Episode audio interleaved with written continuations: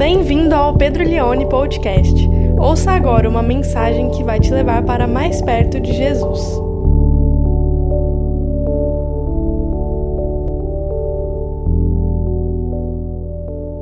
Lendo a vida por meio da Bíblia. E o texto, mais uma vez, a gente vai para Timóteo, 2 Timóteo 3, hoje do 14 ao 17. Quanto a você, porém, permaneça nas coisas que aprendeu e das quais tem convicção, pois você sabe de quem o aprendeu. Porque desde criança você conhece as sagradas letras, que são capazes de torná-lo sábio para a salvação mediante a fé em Cristo Jesus. E o verso 16 talvez seja o versículo mais importante da Bíblia, falando da própria Bíblia.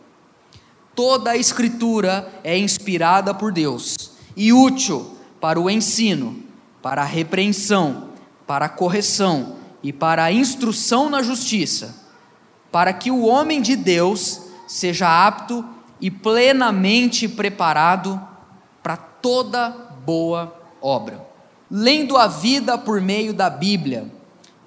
Eu vou começar essa, essa pregação afirmando algo muito sério. Hoje eu vou trazer para você o maior segredo que alguém pode te dar. Não apenas para você ler a Bíblia, mas para você gostar de ler a Bíblia. O maior segredo não apenas para você ler. A... Se você está entrando hoje aqui pela primeira vez, primeira vez numa igreja, vale para você e vale para quem está aqui há 20 anos. O maior segredo, não apenas para você ler a Bíblia, mas para você gostar de ler a Bíblia. E quando a gente fala sobre ler a Bíblia, a gente tem muitas dificuldades a respeito disso. Eu sei que provavelmente a maior parte de vocês não leem a Bíblia todos os dias. Os que leem diariamente, que já é uma minoria, provavelmente leem com pouca profundidade. E os que leem com profundidade, provavelmente não fazem sempre. É um dia ou outro que fala: Nossa, hoje Deus falou comigo.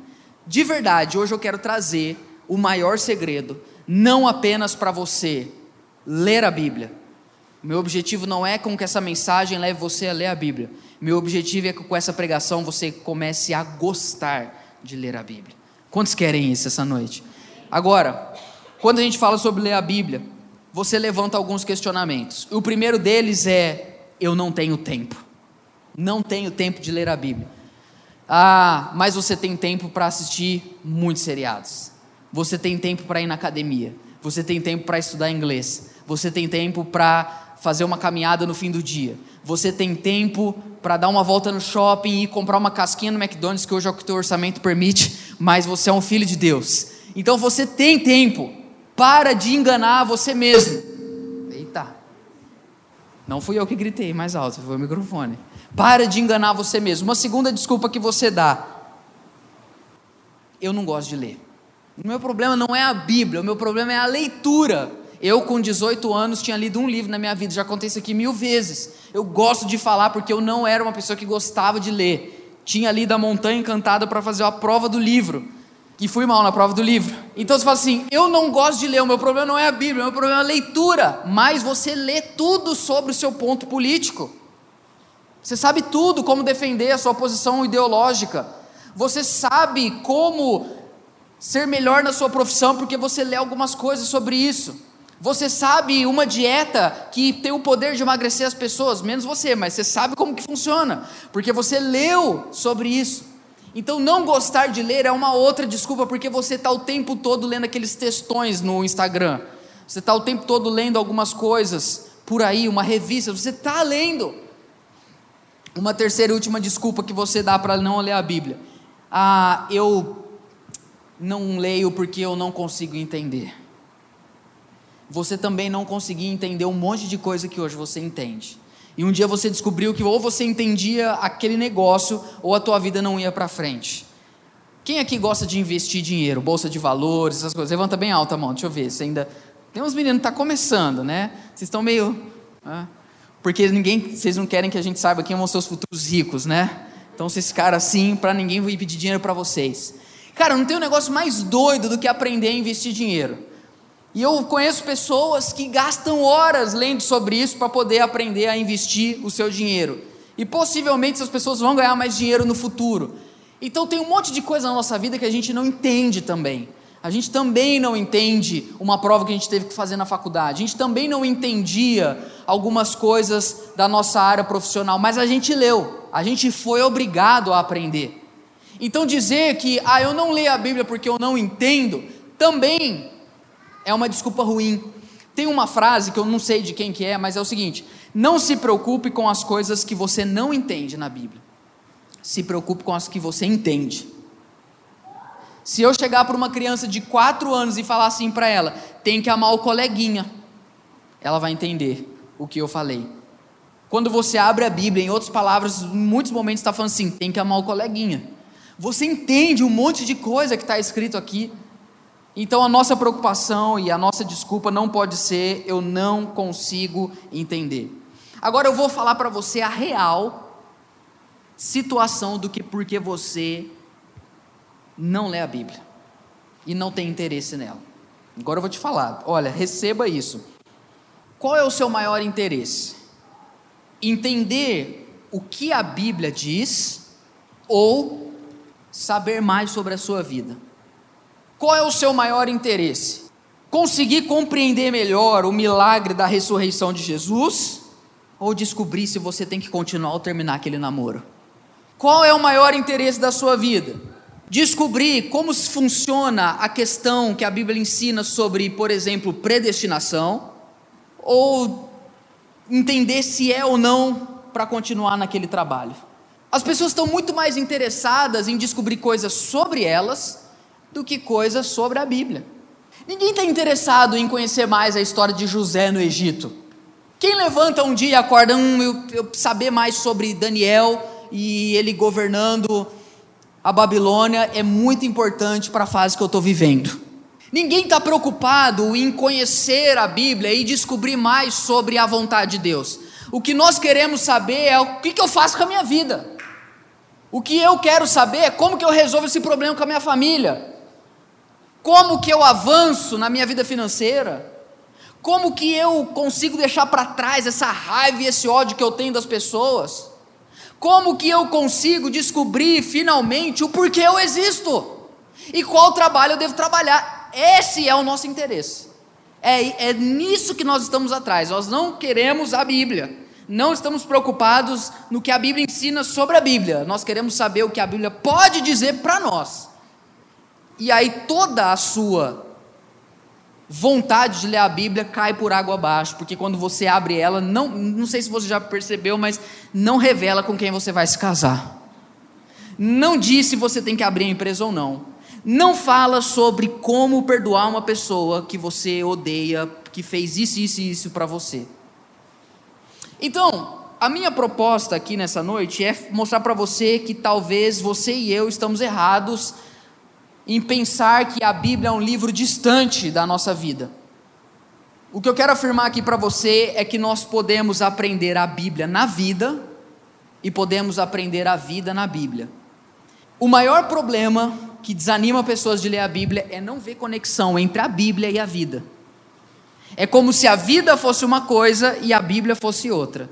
É como se o que eu preciso não está escrito aqui, e eu vou mostrar hoje para você que nunca foi o desejo de Deus que a Bíblia fosse algo separado da vida e que a vida fosse algo separado da vida, da Bíblia. O que, que eu quero dizer com isso? O maior segredo para você não apenas ler, mas gostar de ler a Bíblia é entender que nada tem mais poder para mudar a sua vida, o seu dia a dia, a forma como você lida com as pessoas, a decisão a respeito do seu trabalho, a maneira como você administra o seu dinheiro, a maneira como você educa o seu filho, se você tem ou não um filho, se você tem ou não um segundo filho, se você casa ou não casa, se você larga ou continua, se você abre a empresa ou continua.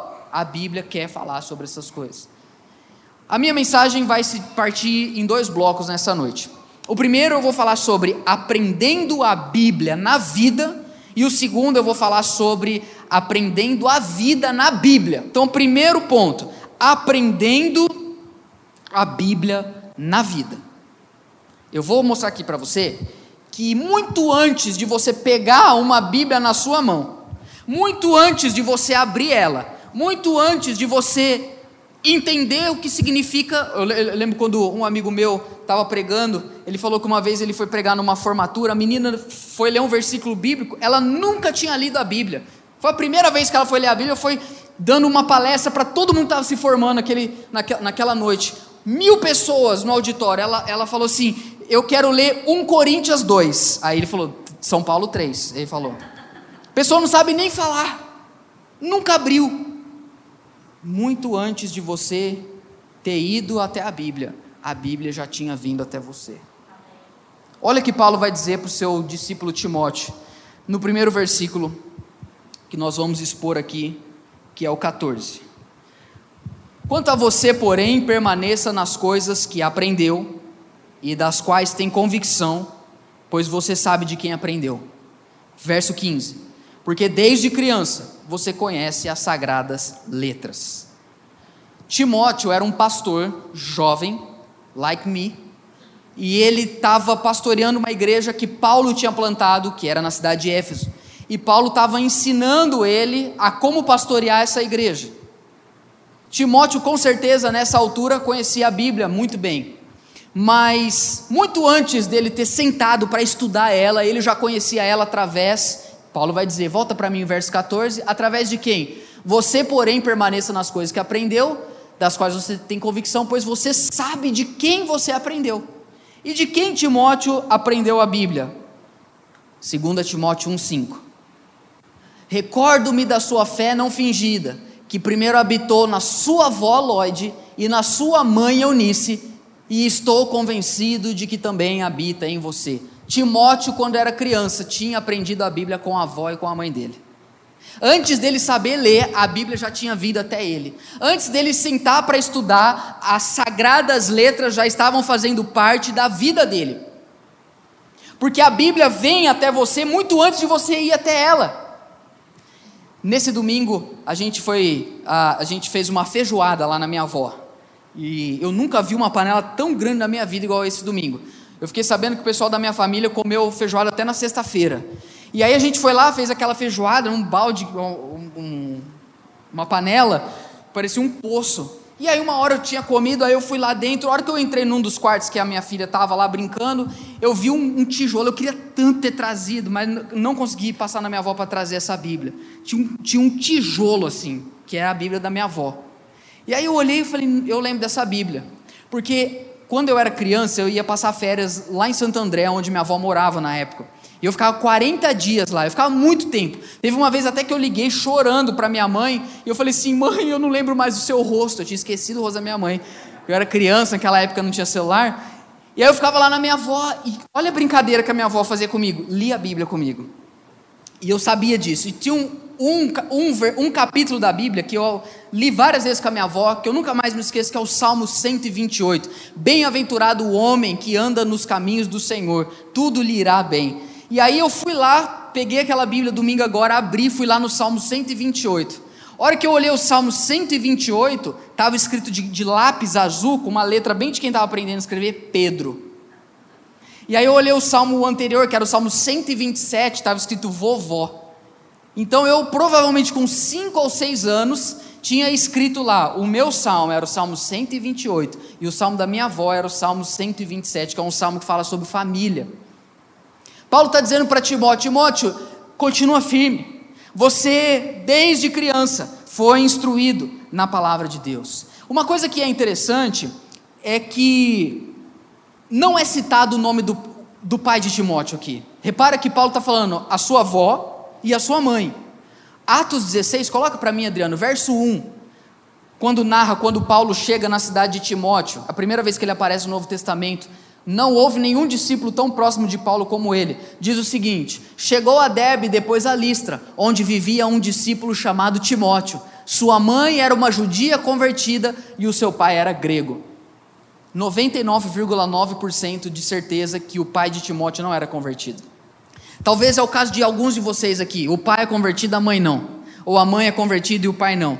Mesmo quando, às vezes, você não teve na sua casa necessariamente uma pessoa que sentou com você e falou: Vamos ler, a palavra foi chegando em você.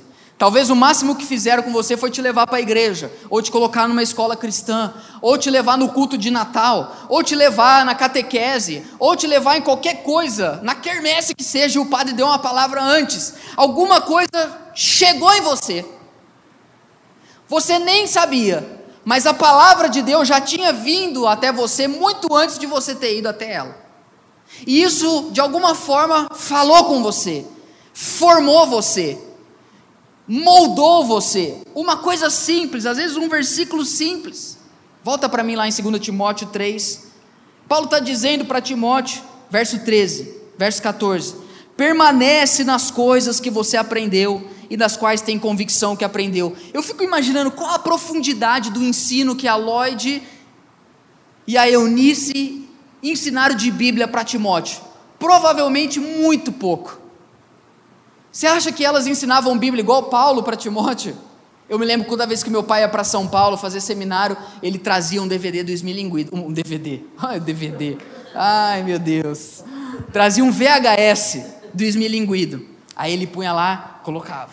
Eu sei todas as histórias, até hoje eu tenho. Até hoje eu tenho os desenhos. Já contei um aqui da Isabel, falo, Senhor me abençoe. Eu tenho to todas as falas, eu lembro. Os irmãos de Davi, Samar, Eliam. Eu, eu aprendi tudo vendo os, os desenhos, eu me lembro. Por quê? Porque antes de eu saber escrever, antes de eu saber ler, antes de eu entender o que é Bíblia, a palavra já tinha vindo até a mim. Eu quero que você entenda isso. Eu quero tirar o abismo que muitas vezes nós temos com a Bíblia.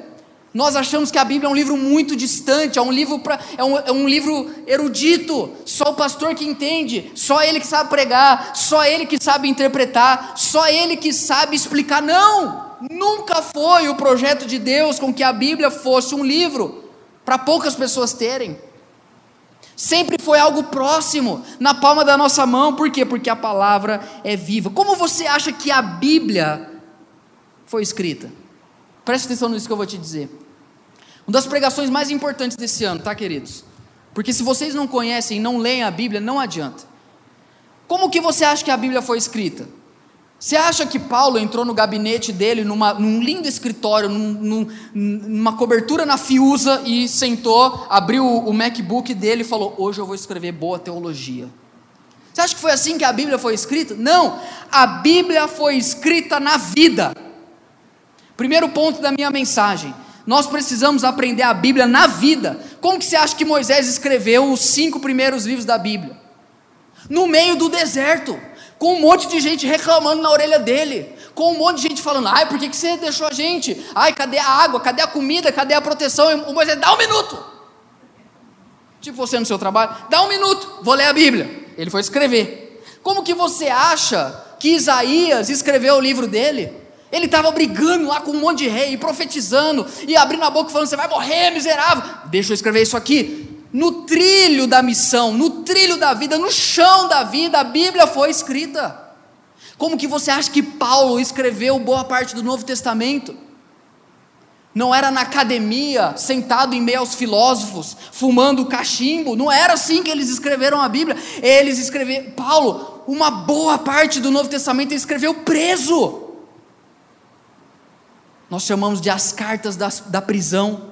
Ele estava preso e ele estava produzindo, ele estava refletindo, ele estava fazendo teologia, ele estava escrevendo a Bíblia, por quê? Porque a Bíblia foi escrita na vida. Esse livro não é um livro que está longe do nosso cotidiano. Claro que existem barreiras culturais, linguísticas, históricas, políticas e até mesmo teológicas, mas a gente, com um pouquinho de perseverança, vence. Uma Bíblia de estudo, com, no, com nota de rodapé, você sana 90% das suas dúvidas. A Bíblia foi produzida na vida. Em nenhum momento pode se separar a Bíblia da vida. O título dessa mensagem é Lendo a Vida por meio da Bíblia. Lendo a vida por meio da Bíblia. Como que essa palavra tem chegado até você hoje? Talvez você teve um pai, talvez você teve uma mãe, talvez tinha um quadro na sua casa escrito Jesus e ele assim, ó. Não sei, talvez tinha uma pomba na geladeira da sua casa que um dia sua mãe falou: é o Espírito Santo. Talvez tinha o quadro da ceia, da última ceia, que a sua avó jura que é o original, é o que ela tem. E esse quadro você cresceu. Eu lembro que eu ia na minha avó, um cara tinha o cabelo verde, chamava de cabeça de alface. Não sei porque, eu acho que foi desbotando na verdade. Talvez um elemento, tudo aquilo ali é a palavra que foi chegando até você. Talvez a pregação, você nunca leu a Bíblia, mas você sempre foi no culto. E na hora da pregação, você está hoje, como 95% das pessoas aqui, prestando atenção. Esse é só para chamar agora todo mundo, o 100% de volta. Você, tava, você não lê, mas o pastor está pregando, você está vendo o texto, a palavra está vindo, ela está chegando até você, e não pense você que isso não faz diferença. Não pense você que a palavra ter chegado até você é algo que não faz diferença, porque olha o que Paulo está dizendo no verso 15: Desde criança você conhece o que? As sagradas letras qual o idioma que a gente lê aqui? Português. As regras gramaticais da Bíblia não fogem do padrão da regra gramatical da língua. As ilustrações de Jesus fazem parte de coisas que a gente entende até hoje. A Bíblia é um livro que possui letras em português, compreensíveis, histórias que nós entendemos, uma lição por trás mas não são só letras, são sagradas letras. E é isso que torna ela diferente de qualquer outro livro. Não se esqueça de que você conhece as sagradas letras. Por que, que são sagradas? Presta atenção no que eu vou dizer aqui, ó. Entre o que Jesus fala e o que Jesus faz, não há diferença. Preste atenção nisso. Isso aqui é palavra de Deus não é palavra de homem. Quando Deus fala, Deus faz. Quando o homem fala, não necessariamente ele faz. O homem pode falar: ou oh, cinco horas eu estou lá na cafeteria. Se você é pastor igual eu, você sabe que ele cinco horas ele não vai estar tá na cafeteria, porque entre o que ele fala e o que ele faz existe um abismo. Mas toda vez que Deus fala algo, ele faz. Deus diz: haja luz, houve luz. Pedro não conseguiu pescar a noite inteira, Jesus falou: joga de novo a rede. Pedro vira para Jesus e fala: sobre a tua palavra eu vou lançar as redes. Ele joga, ele pesca. Jesus estava dizendo para um paralítico que os pecados dele estavam perdoados. E os fariseus estavam ao redor de Jesus e falou: Quem é esse para dizer os seus pecados estão perdoados? Jesus falou: O que é mais fácil dizer? Os seus pecados estão perdoados? Ou toma o teu leito, levanta e anda. Quando ele diz, aquele homem é curado, levanta e sai embora, vai embora andando. Porque entre o que Jesus fala e o que ele faz, não existe diferença. Esse livro é sagrado, porque essa palavra saiu da boca de Deus. O que eu quero dizer com isso? Quando você lê a Bíblia, Deus não apenas está falando algo para você, Ele está fazendo algo em você. Fazendo algo espiritual. Esse livro é um livro sagrado, mas não é o livro em si. Teve uns anos atrás que um pastor, acho que ele não tinha muito o que fazer, ele cheirou a Bíblia. Homem usado por Deus. Eu gosto dele. Tem amizade? Não, mas respeito. Não, de verdade, o respeito. Você sabe que. Vocês estão comigo, gente? É que eu amo falar desse tema que eu estou falando hoje, e para mim essa é uma das mensagens mais importantes do ano. Para o muçulmano, no Islã, o Alcorão ele não pode ser traduzido para outra língua. Ou você lê ele em árabe, ou você não confia no poder dele. Aí você vai dizer para mim, ó, oh, mas eu já li partes do Alcorão em português. Eu não disse que não há tradução. O que eu estou dizendo é que eles acreditam que o poder está na originalidade do livro linguístico. Para nós, a sacralidade não está no livro. Aliás, Deixa eu te falar uma coisa: quando você vai comprar uma Bíblia, você não está pagando o conteúdo, porque o conteúdo é de graça, porque a salvação é pela graça. O que você está pagando é a editora, que precisou imprimir, encadernar, lançar, distribuir, você está pagando o conteúdo do livro. Nós não cremos que o livro em si é sagrado. Do tipo assim, pastor, eu vou abrir a Bíblia lá no meu quarto. Acordei de madrugada, eu ouvi um, um negócio ali, um gato passou, eu. Salmo 91 aqui. Aquele que habita de Altíssima. Para nós, a sacralidade não está no livro, mas está no conteúdo dele. Porque a palavra é viva. A palavra é viva. Hebreus 4,12. Pois a palavra de Deus é viva. Não é um livro de letras mortas, não é um livro que não tem poder. Ela é viva, ela, ela vai, ela age. Além, muito além do que a gente é capaz de tentar entender. Porque ela tem vida própria. Por quê? Porque a palavra de Deus é a revelação do próprio Deus e ele tem comprometimento com a palavra dele. Se a palavra é pregada e alguém crê, essa pessoa é salva por causa da pregação. Alguns irmãos falam, ah, porque a fé vem pelo ouvir, então tem que ouvir. E o surdo não se converte? Está amarrado, irmão. Você tem que continuar o versículo. A fé vem pelo ouvir e ouvir o quê? A palavra. Então é a palavra que é viva e ela é eficaz. Ou seja, ela funciona, ela tem poder. E ela é afiada mais do que qualquer espada, ela divide alma e espírito, juntas e medulas e julga pensamentos e intenções do coração. Três exemplos que eu vou dar aqui de pessoas que se converteram na Bíblia. Primeiro, Martinho Lutero. Promoveu a reforma protestante. Lendo Romanos, ele entendeu que a justificação pela fé é o que salva a pessoa. Não fosse o Espírito tendo iluminado ele em 1517, hoje nós não estaremos aqui. John Wesley era um missionário, foi fazer missão na Geórgia, ainda como Nova Inglaterra, lendo a Bíblia. Quando voltou dessa viagem, na rua Aldersgate, se eu não me engano, o Lucas deve saber melhor. Ele lendo os comentários de Martinho Lutero, ele diz que sentiu o coração dele estranhamente aquecido. Sem essa experiência, o movimento metodista jamais teria existido. Mas para ficar mais perto da gente, quero dar o exemplo de um pastor que eu gosto, americano, que é o Craig Rochelle. E ele conta o testemunho dele que ele estava na faculdade e ele estava assim, ele acreditava em Deus ou whatever, existe ou não existe. E um dia um Gideão deu uma Bíblia para ele, daquela pequenininha, que vem os Salmos e Provérbios e o Novo Testamento. Quem já pegou uma dessas? Uma pequenininha assim, né? Tem em hotel, às vezes dá na rodoviária. Aí o cara foi lá e deu a Bíblia para ele. Ele pegou a Bíblia e começou a ler. Ele se converteu lendo a Biblinha dos Gideões. Calma. Ele é pastor hoje da maior igreja dos Estados Unidos. A Life Church é uma igreja multilocal, tem mais de 70 mil membros em todo o país. Mas ele é tão grato pela Bíblia que ele falou: eu, Isso aqui precisa chegar para todo mundo. Ele desenvolveu um aplicativo chamado YouVersion. Quem tem esse aplicativo, o aplicativo da Bíblia? Levanta a mão bem alta. A última vez que eu entrei no site hoje à tarde e vi mais de 400 milhões de downloads já foram feitos de um aplicativo da Bíblia. O Craig se converteu lendo a Bíblia dos Gideões e ele falou: as pessoas precisam acessar as sagradas letras, porque ela leva salvação. E ele falou que ele nunca vai transformar o YouVersion num aplicativo pago. Olha o que Paulo diz para Timóteo, verso 13, verso 15.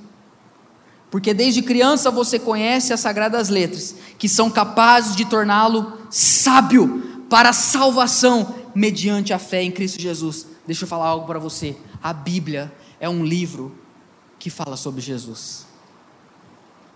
O objetivo da palavra é levar a salvação. O objetivo da palavra é tornar a gente sábio aqui, ele quer dizer capaz, é, capaz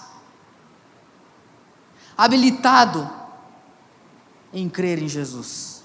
Não fosse a palavra, nós não teríamos crido. Antes de eu ir para o meu segundo e último ponto, o que eu quero dizer para você? Deixe a palavra de Deus ganhar espaço no seu dia a dia. Como? Chega no seu desktop, no seu trabalho, imprime um versículo, Salmo 23, 1. O Senhor é meu pastor e de nada terei falta. Imprime ele. Folha 4, Times New Roman, a fonte. 15 negrito itálico, bem chique assim. Imprime, Não, então eu vou pedir para um cara que eu conheço, o Jonas, lá da igreja, ele é designer, a Bia também, eu vou pedir para ele fazer o marketing. Não, não precisa dar trabalho para ninguém. Imprime, o Senhor é meu pastor, de nada tarefa falta. Salmo 23, 1, e cola do lado do seu computador. Todo dia você vai chegar no seu trabalho. Antes de ligar o seu computador, você vai ler: O Senhor é o meu pastor e de nada terei falta. Antes de você ir até a vida, a Bíblia já veio até você. Ela é poderosa. Ela gera corações gratos. Pega um versículo. Você tem uma lousa na sua casa, escreve lá naquela lousa: Conhecereis a verdade, e a verdade vos libertará. Deus acima de. Não, essa parte não precisa. Eu ouvi o misericórdia. Pode ser outro. Ai, pastor, esse eu peguei, eu não gosto mais desse. Tá bom, tudo bem. Porque Deus amou o mundo de tal maneira que deu o seu filho, para que todo aquele que nele crê não pereça, mas tenha a vida eterna. João 3,16. Imprime ele, coloca no espelho do banheiro. Antes de você desanimar da vida, olhar você de manhã, você vê aquele versículo e a Bíblia já vai começar a falar com você. Quantos estão comigo? Deixa a Bíblia vir, entrou no carro, coloca um podcast. Ouça uma música onde a palavra é cantada. Lindas as músicas hoje, sim ou não? Onde a palavra é cantada. Tem uma música dos Arrais que diz: Não fale se você o conhece, se você o esquece a cada esquina. E tem um verso que diz assim: O que falta hoje é fé em quê? Na palavra. é deixar a palavra ganhar espaço. Eu comprei um monte de biblinha para a glória. Bíblia, Bíblia do bebê, Bíblia do nenê, Bíblia do bebê que é legal, Bíblia do bebê que chora, Bíblia do bebê que dorme, Bíblia do bebê que, que já não é mais bebê. E fui colocando lá, Bíblia, Bíblias. Por quê? Porque eu quero encher ela da palavra. Aí você abre a Bíblia do bebê, ela olha, piu-piu, ela vê o passarinho, ela fala, piu-piu. Mas eu tenho certeza que daqui 10 anos, ela vai lembrar das histórias. Por quê? Porque a palavra é viva. Segunda coisa, sendo que a primeira, a gente precisa aprender a Bíblia na vida. E segundo e último, a gente precisa aprender a vida na Bíblia. Verso 16. Aí agora nós vamos nos aproximar do livro. E a razão está aqui no texto. Toda a Escritura, toda a Escritura é inspirada por Deus. Eu sei que você tem dificuldade com algumas partes da Bíblia, principalmente aquelas que condenam o seu pecado que você gosta. Mas o que a Bíblia diz sobre a Bíblia é que toda a Bíblia é inspirada por Deus. Não existe uma parte da Bíblia que não possa gerar fé, transformação e salvação. Toda a Escritura, ela inteira, de capa a capa. Pedro, Levítico, sim. Números também. Deuteronômio, mais ainda. Tem gente que fala assim: eu não consigo ler o Antigo Testamento. Você já parou para pensar que se você ler um capítulo por dia, você vai ler um dia o, Novo, o Antigo Testamento inteiro. Nem que você demorar 10 anos, mas você vai ler. Não tenha pressa ao ler a Bíblia. Tenha pressa em não ler a Bíblia. Vai devagar, vai lendo. Toda a Escritura é inspirada por Deus e útil. A Bíblia nunca se tornará um livro obsoleto. Não vai chegar um dia e falar assim, cara, já era. Ixi, fora de moda total. Cringe. Bafão, ó. Nossa, se eu postar esse versículo aqui, totalmente fora de moda. Toda a Escritura é inspirada por Deus e útil. Nós estamos falando de Bíblia na vida ela é útil. Quatro coisas que Paulo vai dizer. Primeiro, repreensão. Quem hoje pode chegar para você e falar assim, amiga, você está errada. Nós perdemos a autocrítica. Quem pode dizer para você assim, viu, isso aqui está errado? A Bíblia. Ela expõe o erro ela mostra o pecado. Gente, você não vai viver uma transformação profunda de vida se você não ler a Bíblia. Porque não tem pregador nessa terra. Não tem Charles Wesley, John Wesley, George Whitfield, Jonathan Edwards, Charles Spurgeon, Martin Lloyd Jones que consiga provocar um pecador como a própria fonte provoca. A Bíblia não é um livro insípido. Ou você ama ela ou você vai rasgar ela inteira. Porque ela é útil para repreensão, mas ela também é útil para te mostrar o caminho, certo? Correção. E ela também é útil, o ensino lá que eu não falei, é o conteúdo, e por fim, instrução na justiça. Qual a diferença do primeiro para o último? Eu podia pregar só esse verso. Ensino é o conteúdo, conhecer as histórias. Instrução é diferente. Eu vou explicar isso aqui para você rapidinho. A diferença de informação para formação. Nós somos uma geração que tem informação, mas ter informação não significa que você tem formação. Conhecer sobre a Bíblia não significa que você está sendo forjado por ela. Você pode conhecer várias histórias da Bíblia, você tem o conteúdo, mas você precisa da pedagogia, da instrução, da formação. E a última coisa, então, só indo para o último, antes de ir para o último versículo, gaste tempo de manhã com a sua Bíblia. A Bíblia é o livro mais importante do mundo. E por isso ele deve ser lido na hora mais importante do dia. Eu vou repetir isso. Eu estou encerrando a série. O título da série é A Hora Mais Importante do Dia. A Bíblia é o livro mais importante do mundo. E por isso ele deve ser lido na hora mais importante do dia. Se você ler a Bíblia de manhã, um milagre vai acontecer. Último versículo, 17. O que, que acontece com quem é instruído? Repreendido, corrigido, para que o homem de Deus seja apto e plenamente preparado para tudo. E eu amo esse final. Porque talvez o que muitos de vocês vem, vem, vinham pensando é que assim, eu preciso conhecer a Bíblia para ser um bom cristão. Não. Eu preciso conhecer a Bíblia para ser um evangélico melhor. Não é isso. Pensando assim, você não vai ler. Porque é dispensável ser um bom cristão se você pode gastar mais tempo sendo um melhor advogado, uma melhor vendedora, um melhor professor, você sempre vai buscar o seu interesse em primeiro lugar do que a vontade de Deus. Você sempre vai querer ser primeiro um bom vendedor e depois, se sobrar tempo, um bom cristão. Uma boa gestora de empresa. Se sobrar tempo, eu conheço a história de Moisés. Um bom e melhor advogado daquele escritório. Se der tempo, eu estudo um pouquinho de teologia. Você não entendeu o que a Bíblia é, se você pensa assim.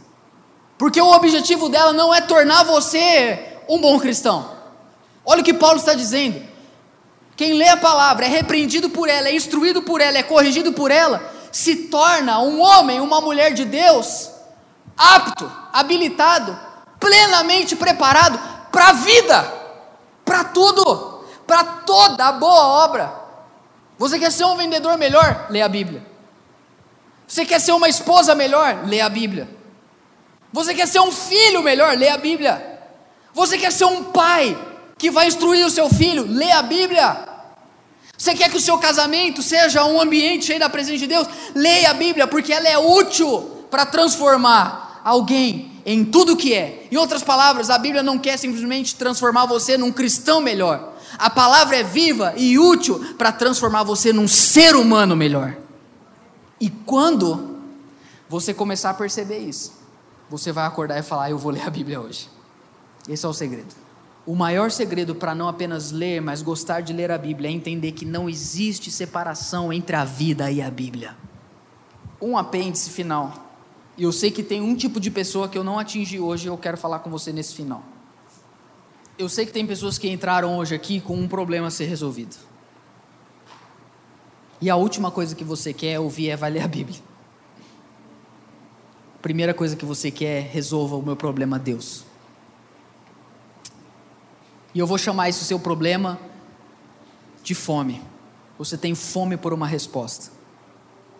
Existe uma dor dentro de você que você acha que só pode ser saciada com a resposta desse problema.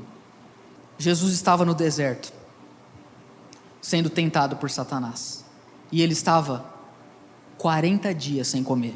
Ele estava 40 dias sem comer. Os estudiosos dizem que Jesus estava no limite, no limiar. Talvez mais dois ou três dias, humanamente falando, seria impossível ele permanecer vivo. Ele estava bebendo água, mas não estava comendo.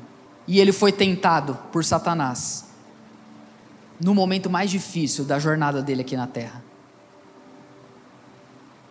E o diabo chegou para ele, pegou algumas pedras e colocou na frente dele, e falou: Você não é o filho de Deus. Em outras palavras, Deus não te ama, Deus não disse que ia cuidar de você, Deus não disse que ia resolver a sua vida, Deus não falou que ia mudar a sua história. Você está aí com fome? Então, se você é o filho de Deus, peça a Ele que transforme essas pedras em pães. Em outras palavras, o diabo estava dizendo para Jesus: você só vai ser completo se você tiver a resolução do seu problema, que é fome. Mas Jesus sabia que Deus sabia mais do que ele mesmo que ele precisava. Jesus confiava no Pai. Jesus sabia que o significado da vida dele não estava em receber aquilo pelo qual ele estava com fome. E ele sabia que tinha uma coisa que estava além da resolução do problema dele, que ele precisava para viver. E ele sabia que o que ele realmente precisava para viver é a palavra de Deus. Ele vira para Satanás e fala: nem só de pão viverá o homem, mas de toda a palavra que vem da boca de Deus. Em outras palavras, ele virou para o diabo e falou assim: Deus pode até não resolver o problema que eu quero que ele resolva, mas se eu tiver a palavra dele, eu vou continuar caminhando.